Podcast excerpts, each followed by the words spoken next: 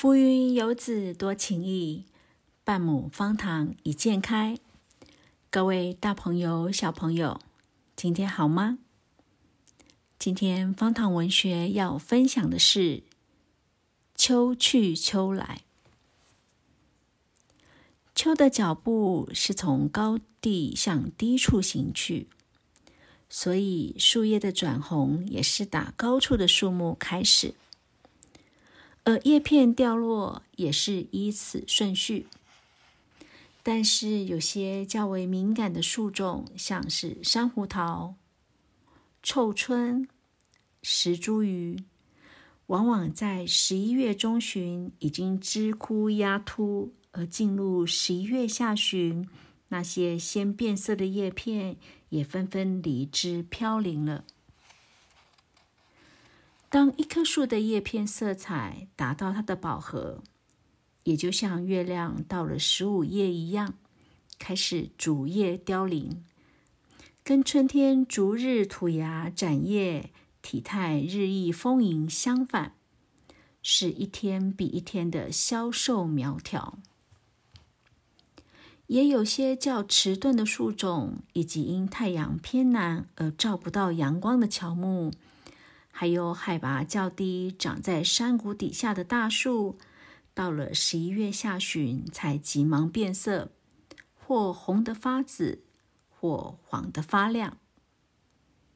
在思源垭口山谷底下，海拔一千五百公尺的山坡上，以及南向山谷海拔一千九百公尺的地方，有几棵大枫香。这大概是枫香所能生长最高的地方了。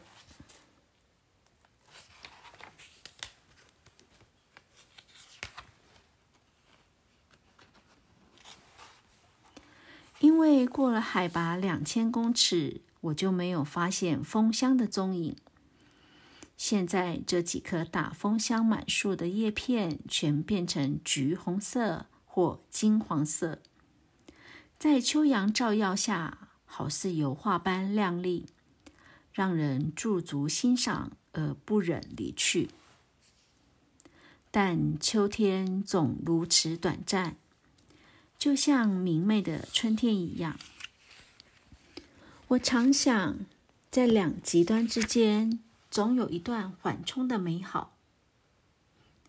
春秋正是夹在预热湿闷、雷声暴雨的入夏与凄风苦雨、寒意彻骨的严冬间的一段美好时光，只是时间短暂的，令人伤心与无可奈何。现在每一阵秋风都要带走一群缤纷的彩叶，它令我升起许多的遐想。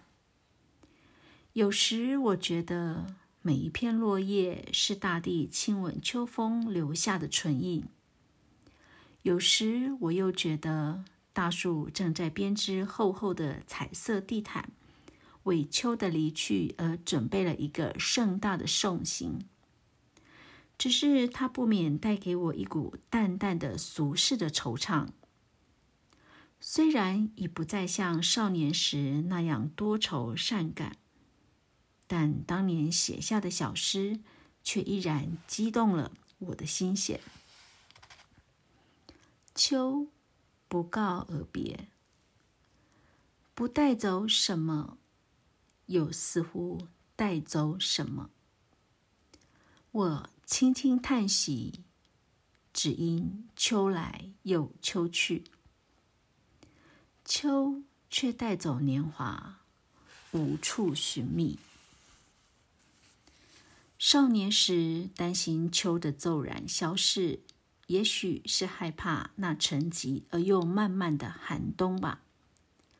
其实秋日的灿烂正是生命的回光返照，让一切事物在结束前有一段发光的高潮，好使一切的结束没有遗憾。